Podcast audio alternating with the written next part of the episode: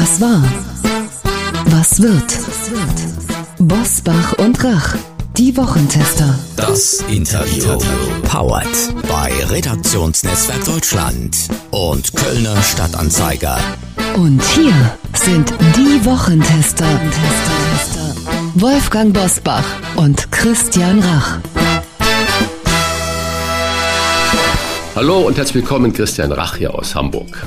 Ein herzliches Hallo auch von Wolfgang Bosbach aus Bergisch Gladbach. Sie hören eine Interviewfolge der Wochentester mit dem Naturschützer und Dokumentarfilmer Dirk Steffens. Warum wir es uns nicht leisten können, angesichts von Pandemie und Krieg das Klima zu vergessen. Und warum er das ZDF verlassen möchte. Gleich.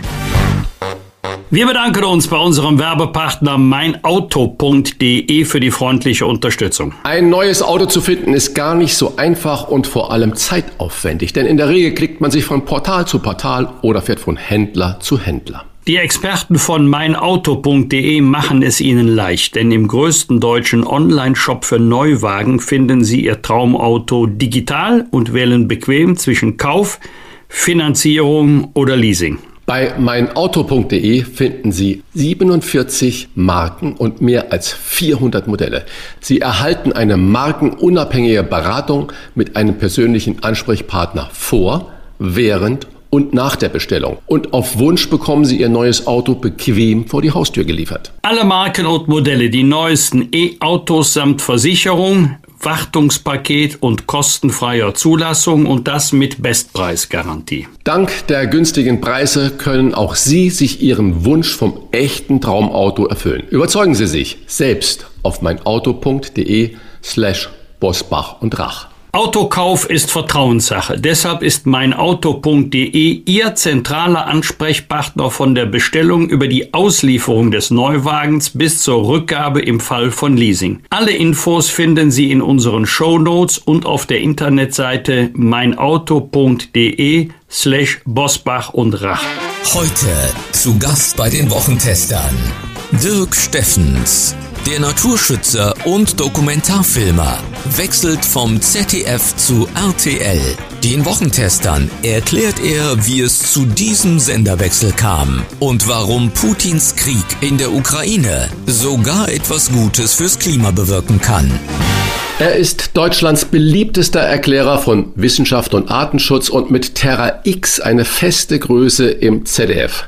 Bald wird er der neue Mr. Wissen und Natur bei RTL und Geo sein. Und in seinem Podcast befragt er regelmäßig herausragende Wissenschaftlerinnen und Wissenschaftler zu ihren Ideen für unsere Zukunft. Es ist nicht einfach in diesen Tagen die Augen für die langfristigen Themen jenseits von Pandemie und Krieg offen zu halten. Deshalb freuen wir uns, dass er es seit vielen Jahren und auch heute bei uns so engagiert tut. Herzlich willkommen bei den Wochentestern Dirk Steffens. Ich freue mich da zu sein. Hallo. Lieber Dirk, mit 14 wollten deine Eltern dir einen Skikurs spendieren. Du hast dich aber lieber für ein Geo-Abo entschieden. Erklärt das so viele Jahre später deinen überraschenden Wechsel zur RTL-Gruppe? Also erstmal erklärt das meine wirklich äh, schlechten Skifahrer-Skills. Äh, das, das ist das direkte Resultat. Und ähm, was ich so im Moment natürlich sagen kann, ich gehe erstmal zu Geo. Und äh, das ist natürlich ganz wunderbar, denn das ist damals das Magazin, das ich mir gewünscht gewünscht habe als Abo. Mich hat diese Unterzeile auf diesem grünen Cover, da stand die Welt mit anderen Augen sehen. Und das hat mich so fasziniert, dass ich auf den Skikurs verzichtet habe. Also wir hatten nicht so viel Geld und meine Eltern konnten sich nicht beides leisten. Das war also wirklich eine Entweder-Oder-Entscheidung. Und da habe ich mich für ein Abo dieses Magazins entschieden und dass ich genau 40 Jahre später, man mag es ja kaum sagen, 40 Jahre später jetzt bei diesem Magazin mitarbeiten darf, das ist natürlich großartig. Nachfrage, was geht denn nun bei Geo-RTL, äh, was beim ZDF nicht mehr ging und wann startest du denn neu bei den Kollegen? Also ich bleibe ja erstmal noch bei Terra X, also ich habe ja einen laufenden Vertrag und der wird natürlich erfüllt, so ist das klar, aber ich kann ja nebenbei bei Geo als Experte und als Kolumnist arbeiten und es ist natürlich schon so, dass ähm, man in einem Printmagazin und den Online-Ausspielungen, die das hat, freier ist ähm, in der Länge und in den Themenfindungen. Also große Fernsehdokumentationen, so wie ich sie mache, die müssen natürlich gewissen Formatregeln gehorchen. Also ein Interview mit einer Wissenschaftlerin darf keine bestimmte Länge überschreiten, weil wir wissen, dann schalten die Zuschauerinnen eher ab. Und so ist man da ganz vielen Zwängen unterworfen. Und Schreiben ist halt eben auch die Freiheit von diesen technischen und formalen und logistischen Zwängen, die beim Fernsehen, du weißt das ja aus eigener Erfahrung, immer sehr groß sind. Also das Licht muss stimmen, da darf kein Wind auf dem Mikro sein, die Leute müssen Zeit haben, man muss sich an irgendwelchen Orten treffen, der Hintergrund muss gut aussehen und, und, und. Da gibt es also tausend Sachen, die einen immer limitieren. Und beim Schreiben geht es nur um den Inhalt der Gedanken. Und das ist natürlich eine neue Freiheit, auf die ich mich freue. Projekt Zukunft heißt Ihr neues Buch, in dem Sie große Fragen, kluge Köpfe und Ideen für ein besseres Morgen versprechen. Wir haben uns noch nie so viele Gedanken über die Energien von morgen gemacht wie heute durch Putins Krieg. Es klingt makaber, aber beschleunigt der Krieg den Klimaschutz? Ja, das klingt zynisch und makaber, da haben Sie völlig recht recht, aber tatsächlich ist es so. Und hier kann man vielleicht einen anderen großen zynischen Satz aus der Geschichte zitieren, dass äh, der Krieg äh, die Mutter aller Dinge ist oder der Vater aller Dinge, je nachdem, wie man das gendern will. Und so ist es hier eben leider auch. Menschen reagieren am stärksten, wenn sie in eine Krise geraten. Das ist jetzt keine neue Erkenntnis, aber wir können sie hier halt sehen, dass wir Deutschland energetisch unabhängiger von Diktaturen machen müssen. Das ist ja keine neue Erkenntnis des Ukraine-Kriegs. Das wussten wir auch schon, als wir unser Öl von diktatorisch regierenden äh, arabischen Scheichs bezogen haben. Also wir machen den gleichen Fehler ja seit vielen, vielen, vielen Jahrzehnten. Und die Wissenschaft, die Ökonomie und vor allen Dingen eben auch die Naturwissenschaft hat auch seit Jahrzehnten immer wieder der Politik gesagt, liebe Leute, es ist keine kluge Idee, wenn man sich Energie politisch abhängig macht von Menschen, die nicht demokratisch regieren und bei denen man nie weiß, was ihnen morgen für eine neue Untat einfällt. Jetzt ist uns dieses politische Versäumnis böse auf die Füße gefallen. Äh, aber es ist kein Grund zur Schadenfreude, jetzt zu sagen, habe ich doch schon immer gesagt, wusste ich doch schon immer. Man muss halt ehrlicherweise sagen, so funktioniert Politik, so funktionieren Menschen, so sind unsere Gesellschaften. Und deshalb ist es gar nicht so makaber eigentlich, aber wahr. Also diese große Krise führt dazu, dass Deutschland den lange überfälligen Energieumbau jetzt endlich beschleunigt. Und wir wollen das mal immer nicht nur als negative Erzählung haben.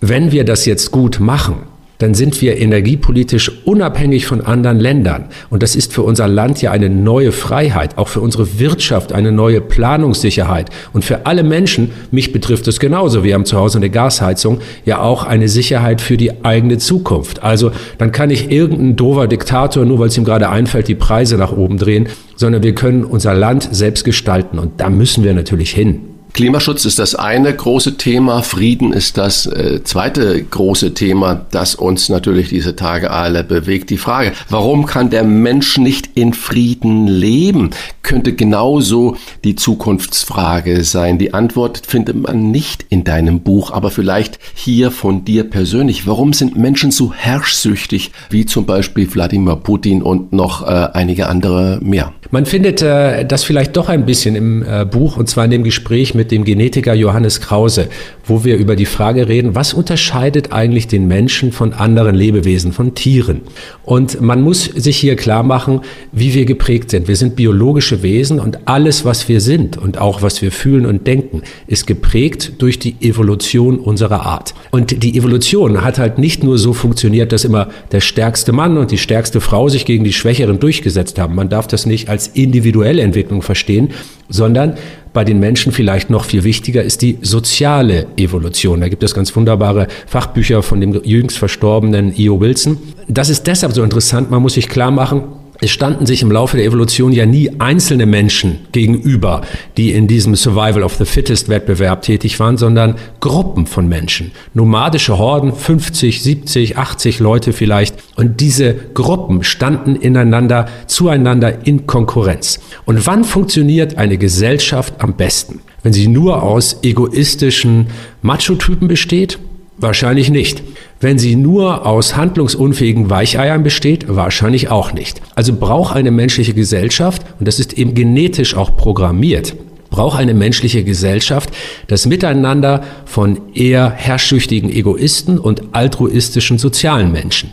Erst dann, wenn beide Faktoren da sind, wird eine Gruppe leistungsfähig, weil sie dann schnell handlungsfähig ist im Notfall, aber eben durch die sozialen Fähigkeiten einzelner Mitglieder einen Zusammenhalt entwickeln kann. Das ist soziale Evolution.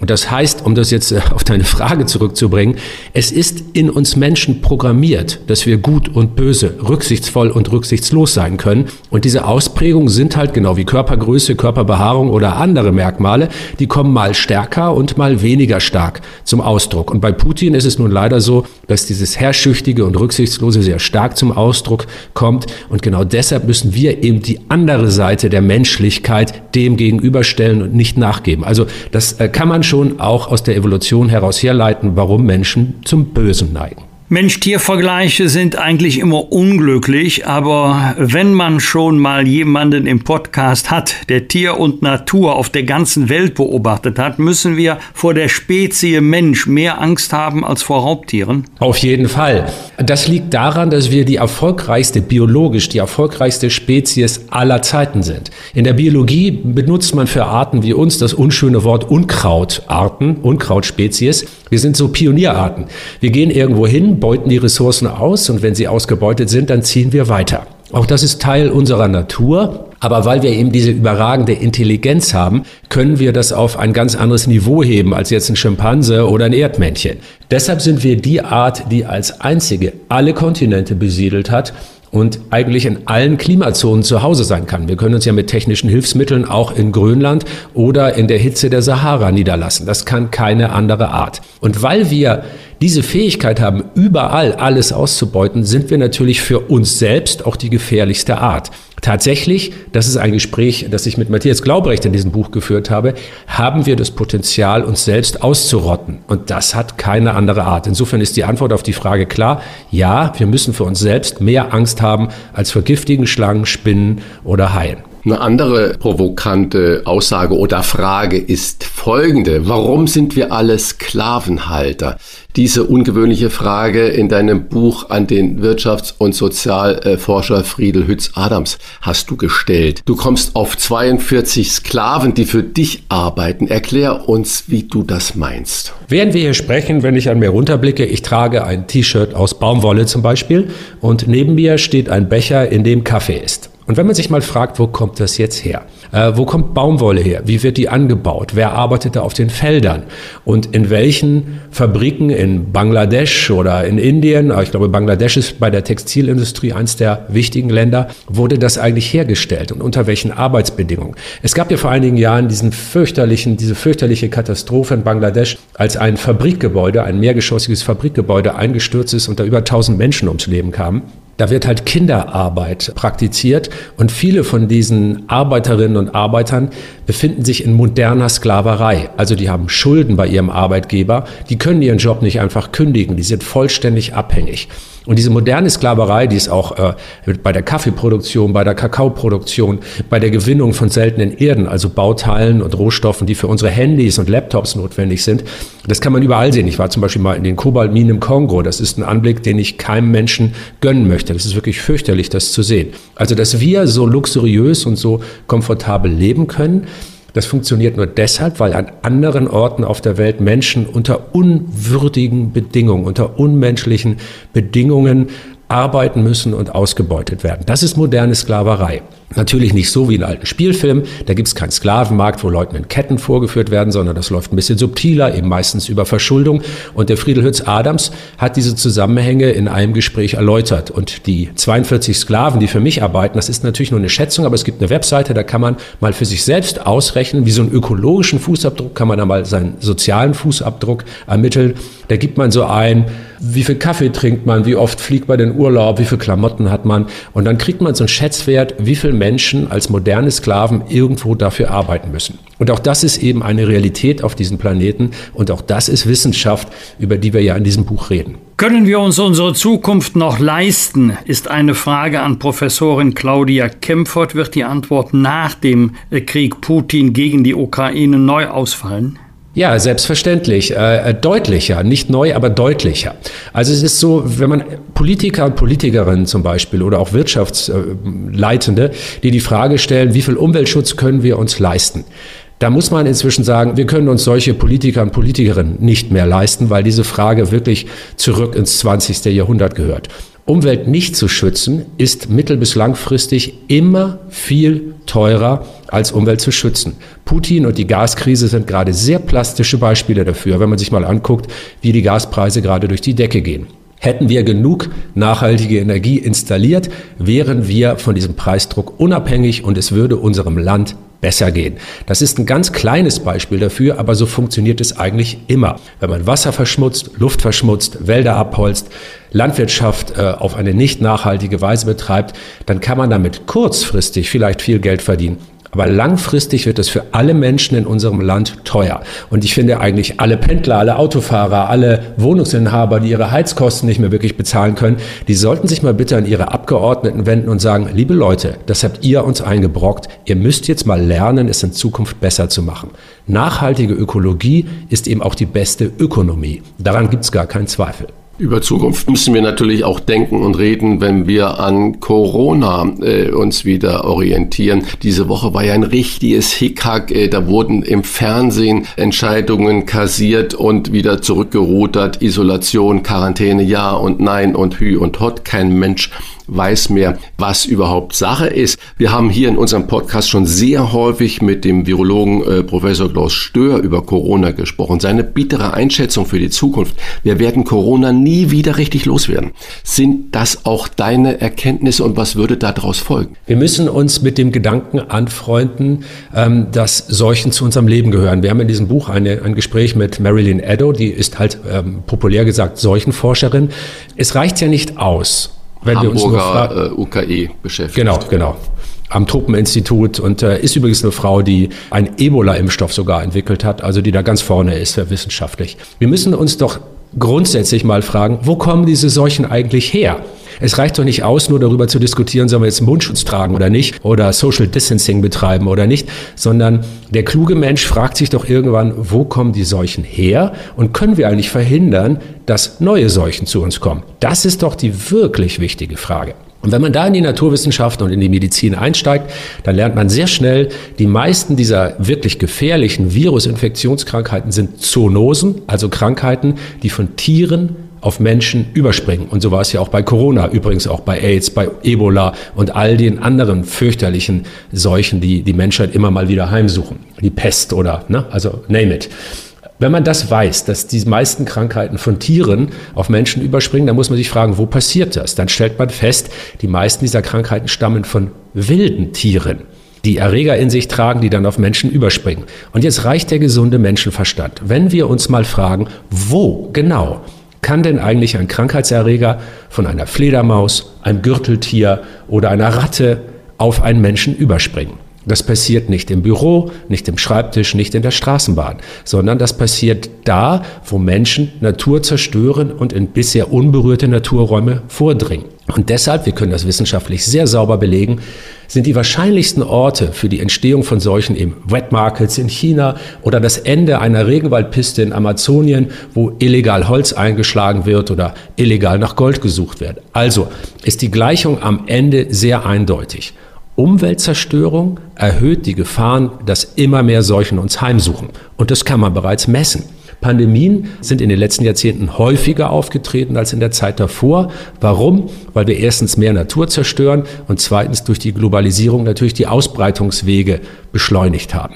Und wir landen immer wieder bei der gleichen Aussage. Naturschutz, ökologisches und nachhaltiges Handeln ist das, was die Menschheit schützt vor Armut, vor Hunger und eben auch vor Seuchen. Naturschutz ist der beste Seuchenschutz. Wie hat die Pandemie jemanden wie Sie ausgebremst, weil Sie doch den überwiegenden Teil des Jahres in der ganzen Welt unterwegs sind oder unterwegs waren? Ja, natürlich ganz fürchterlich. Also es hat mich äh, volle Pulle ausgebremst. Ich reise durch die Welt eigentlich seit ich 16 bin und seit ich 23 Jahre alt bin, mache ich das hauptberuflich. Also ich bin tatsächlich ein Nomade, wenn man so will. Und dieser Nomade ist jetzt gezwungen worden, sehr stationär zu arbeiten oder Reisen zu machen, die wir vielleicht sonst für unsere Dokumentation nicht gemacht haben. Also wir haben dann viel in Deutschland gedreht und versucht, Ziele zu erreichen, die auch in der Pandemie verantwortungsvoll erreichbar sind. Aber wenn ich ganz ehrlich bin, also das hat mich schon ziemlich gequält. Also mein, mein Beruf nicht wirklich ausüben zu können, der ja mein Leben ist, das fand ich mal jenseits von allen anderen Nachteilen durch diese Pandemie jetzt wirklich blöd. Ich will nicht klagen, ich bin natürlich, habe hab ein privilegiertes Leben, aber, aber das war schon richtig doof für mich, dass ich das, was ich am liebsten tue, auf dieser Welt nicht mehr tun konnte oder nur noch sehr eingeschränkt. Vielleicht kannst du uns trotzdem, obwohl du nicht so viel reisen konntest, erzählen, wie andere Länder mit dieser Pandemie umgegangen sind. Was hast du da noch erlebt oder wie hast du dich informiert darüber? Das ist eigentlich ganz erstaunlich. Also ich war, als die Pandemie begann, gerade in der Antarktis. Das ist nun der einsamste Ort der Welt auf der deutschen Forschungsstation da. Und da haben wir im Internet diese Nachrichten gelesen und das wirkte sehr befremdlich. Man sitzt da am Ende der Welt, äh, wo es ja quasi keine Viren gibt, es sei denn die, die Menschen mit in diese Forschungsstation gebracht haben. Aber äh, in dieser ewigen Kälte, wo es ja kaum Tiere oder Pflanzen gibt, die das übertragen könnten, wo man sich infizieren könnte, da ist man ganz weit weg. Das war so ein bisschen das Gefühl wie ein, ein Astronaut, der irgendwie um die Erde kreist und plötzlich passiert da unten was Schlimmes. Und dann weiß man, aha, aber in zwei Wochen fliege ich zurück. Das war ein sehr seltsames Gefühl. Und der Weg zurück führt aus der Antarktis in unserem Fall über Südafrika. Und das war damals einer der Hotspots der Infektionen. Und trotzdem ging man damit relativ lässig um. Und dann kam man nach Deutschland und spürte so eine Unsicherheit. Und was mich sehr überrascht hat, und ich muss auch sagen, nicht im positiven Sinne überrascht hat, ist diese, sind diese leidigen, endlosen Diskussionen um diese Maßnahmen und die Querdenkerbewegung, die dadurch hochgespült worden ist. Und wir haben eigentlich den gleichen Fehler gemacht, journalistisch. Also da klage ich meinen Berufsstand und damit auch mich an. Wir haben Menschen, die wirklich Unsinn erzählen, viel zu viel Raum in der öffentlichen Debatte gegeben. Mal als Vergleich, was ich damit meine, wenn eine Wissenschaftlerin in der Talkshow sitzt und sagt, die Erde ist eine Kugel und da sitzt ein Querdenker und sagt, die Erde ist eine Scheibe. Dann darf man sich als Journalist nicht neutral in die Mitte stellen, weil in der Mitte zwischen der Kugelerde und der Scheibenerde nur Schwachsinn zu finden ist. Die Wahrheit hat in der Wissenschaft einen festen Ort. Der ist nicht in der Mitte, sondern da, wo die Wahrheit liegt. Und wir haben genau wie beim Klimawandel oder bei vielen anderen Themen auch in der Corona-Krise den Fehler gemacht, Menschen zu oft öffentlich das Wort zu erteilen, die uns in die Irre führen und die Systemkritik und ein grundsätzliches Misstrauen unseren Behörden, unseren Institutionen und den Idealen unserer Gesellschaft gegenüber eben für diese Corona-Krise missbraucht haben. Und das ist sehr ärgerlich. Und das haben wir in der Politik und im Journalismus sehr, sehr falsch gemacht. Also wirklich ein Grundversagen des Journalismus, dass man immer wieder diesen Schwachköpfen das Wort erteilt und damit Zeit und Energie verschwendet, die man eigentlich für die Problemlösung bräuchte. Neu bewertet wird in diesen Tagen wegen des Krieges das Thema Energie, vor allem auch die sehr hohen Rekordenergiepreise. Wie groß ist Ihre Sorge, dass der Klimaschutz zum sozialen Konfliktstoff oder gar Sprengstoff werden kann? Kurzfristig ist die Sorge groß, langfristig ist fehlender Klimaschutz natürlich ein viel größerer sozialer Sprengstoff. Wir sehen das schon in vielen Ländern. Äh, es trifft halt immer die Ärmsten. Also wenn man zum Beispiel Missernten ähm, in Ländern beobachtet, die nicht so wohlhabend sind wie Deutschland, wo wir ja unsere Landwirte und Landwirte zumindest äh, unterstützen können äh, mit staatlichen Zahlungen, da schlägt dann der Klimawandel direkt durch und es trifft immer die Ärmsten. Also sozialer Sprengstoff steckt da eine Menge drin und die hohen Energiepreise, darüber haben wir ja schon ein bisschen geredet vorhin, das ist natürlich eine direkte Folge von zu langsam und zu inkonsequent ausgeführten Umweltschutz. Und wir müssen hier sehr aufpassen, dass wir nicht immer wieder den gleichen schrägen Vögeln zuhören, die uns schon in die Abhängigkeit von Scheichs gequatscht haben, die uns in die Abhängigkeit von Putins Gas gequatscht haben und jetzt zum Beispiel gerade wieder versuchen, uns in die Abhängigkeit der Kernenergie zu quatschen, die wirtschaftlich übrigens die teuerste, mit Abstand die teuerste aller gängigen Energieformen ist. Und jemand, der vorschlägt, wir sollten jetzt innerhalb dieser Krise wieder auf Kernenergie setzen, der kann entweder nicht rechnen oder verfolgt eine Agenda, die nicht ganz ehrlich sein kann. Also das ist schon richtig komisch, da müssen wir aufpassen, dass wir mal wirklich den gesunden Menschenverstand bemühen und uns nicht immer wieder einlullen lassen. Du hast ja gerade schön erklärt, diese Abhängigkeiten und wie Energie der Zukunft aussehen kann. Hast du mit unserem Vizekanzler, Wirtschaftsminister und grünen Politiker äh, Robert Habeck gelitten, als er den Gang nach Canossa, sprich nach Katar antreten musste, um irgendwie einen Deal, ich hasse dieses äh, Trumpsche Wort, einfädeln zu können, dass wir Gas anstatt aus Russland jetzt aus Katar bekommen? Und äh, hast du Sorge, dass so unsere energiepolitische Zukunft aussieht oder ist das nur ein, ich sage mal, ein Fünfjahres-Step? Also ich habe tatsächlich mitgelitten. Ich habe zwar Robert Habeck ist länger nicht gesprochen, aber wir kennen uns noch so ein bisschen aus seiner Schleswig-Holstein-Zeit. Ich bin ja auch ein Norddeutscher. Und ich kann mir vorstellen, mit was für Gewissensqualen er diese Reise angetreten hat. Aber das ist eben das, was man in der Politik dann eben völlig zu Recht ein Sachzwang nennt. Wir müssen kurzfristig ja unser, unser Energieproblem lösen. Und ich finde, Robert Habeck hat das relativ ehrlich erklärt. Er hat ja deutlich gesagt, dass wir eben nicht nur bei lupenreinen Demokraten, also nicht wörtlich hat er es gesagt, aber sinngemäß, dass wir nicht nur bei vorbildlichen Demokraten einkaufen können, weil unsere Sachzwänge ebenso sind. Aber tatsächlich glaube ich, dass unser Land die Fähigkeit und inzwischen auch den Willen hat, sich von diesen Abhängigkeiten zu befreien. Und deshalb ja, ich glaube, dass wir in einigen Jahren dieses Problem überwunden haben werden. Wir müssen jetzt zwar in Katar, und wir wissen alle, dass das keine lupenreine Demokratie ist, sondern tatsächlich eine Diktatur ist. Wir müssen jetzt mit diesen Leuten zusammenarbeiten. Das ist ein Gebot unserer aktuellen Not.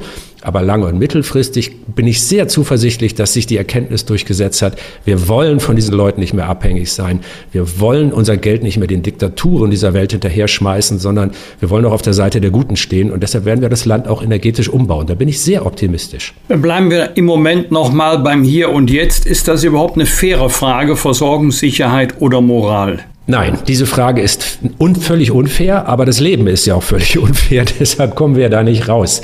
Äh, man muss diese Frage stellen. Also ähm, zur zur Entwicklung von Freiheit und von Menschlichkeit gehören ja auch wirtschaftliche Voraussetzungen. Man darf nie vergessen, Armut ist eine der fürchterlichsten Einschränkungen von Menschenwürde und Freiheit. Das heißt, dass Wohlstand nicht, nicht nur eine Forderung von wirtschaftsfreundlichen, liberalen Menschen ist, sondern tatsächlich ist Wohlstand wichtig, damit eine Gesellschaft sich überhaupt auf ihre Werte konzentrieren kann. Es ist eine Grundvoraussetzung, so wie Essen und Trinken und Gesundheit das sind. Also das muss man schon herstellen. Und dann kommt man stößt man auf das Dilemma dieser unfairen Frage. Man muss Not gegen Moral abwägen. Aber daran sollte man nicht verzweifeln, sondern sagen, ja, Leben ist halt immer abwägen. Ich meine, jede Richterin und jeder Richter muss, äh, wenn es eine Klage zwischen zwei Nachbarn gibt, der eine sagt, ich muss schlafen, weil ich Nachtschicht arbeite und der andere sagt, ich will aber tagsüber, weil ich Musiker bin, üben und dann haben die ein Lärmproblem, dann muss man das abwägen. Es gibt eben keine binären Entscheidungen, keine Schwarz-Weiß-Entscheidungen, sondern wir müssen immer wieder abwägen. Und dieses Unfaire, diese unfaire Frage gehört leider zu unserer Realität. Da kommen wir nicht drum rum, so doof es ist. Impliziert ja natürlich auch die Frage, Frage jetzt sofort äh, Stopp der russischen Gasimporte, egal was das bei uns für Auswirkungen hat, was ja der ein oder andere fordert, auch aus der Wissenschaft, die du vorhin zitiert hast. Und da sagte ja Bundeskanzler Olaf Scholz, Freunde, so geht das nicht. Wir haben auch eine Verantwortung unserer Industrie und unseres Wohlstandes und unseres sozialen Friedens äh, gegenüber.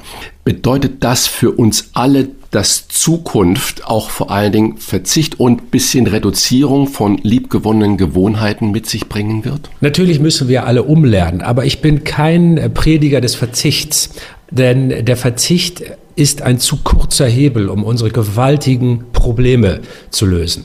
Also wir haben ja in der Corona-Krise, man, man, man kann das ja tatsächlich auch messen.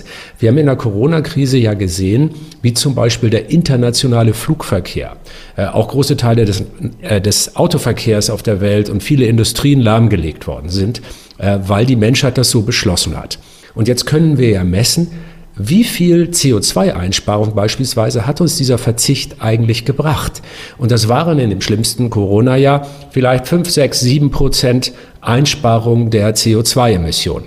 Und das ist viel zu wenig, um die Klimakrise abzuwenden. Also natürlich ist es sinnvoll, hin und wieder an den richtigen Stellen zu verzichten und bewusst zu leben und äh, überall da, wo man kann, zu reduzieren.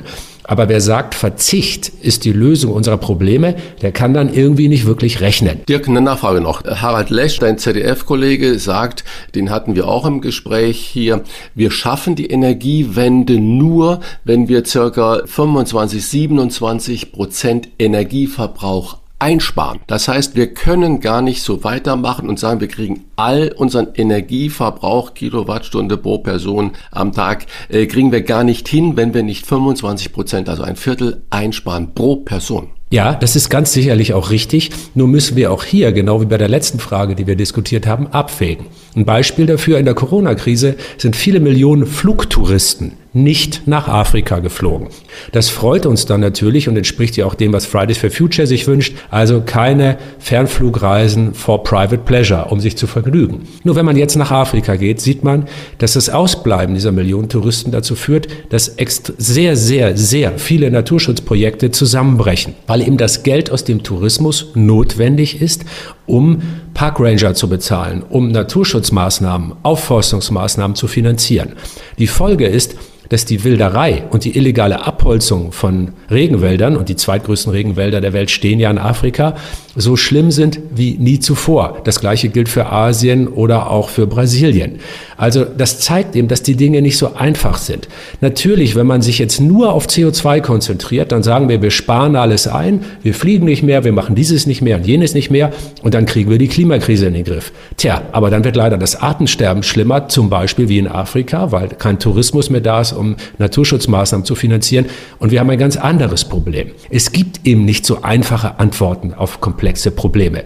Damit man sich vorstellen kann, was ich meine, wenn man sich mal vorstellt, man betrachtet einen Fluss.